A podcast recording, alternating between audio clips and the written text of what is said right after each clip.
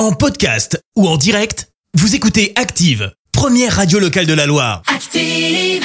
Avant la météo, place à l'info du jour qui fait du bien et on reste dans la région ce matin. Avec une première en France, une piscine à énergie positive va bientôt ouvrir à Bourgoin-Jallieu, en Isère voisine, avec un but euh, produire plus d'énergie qu'elle n'en consomme.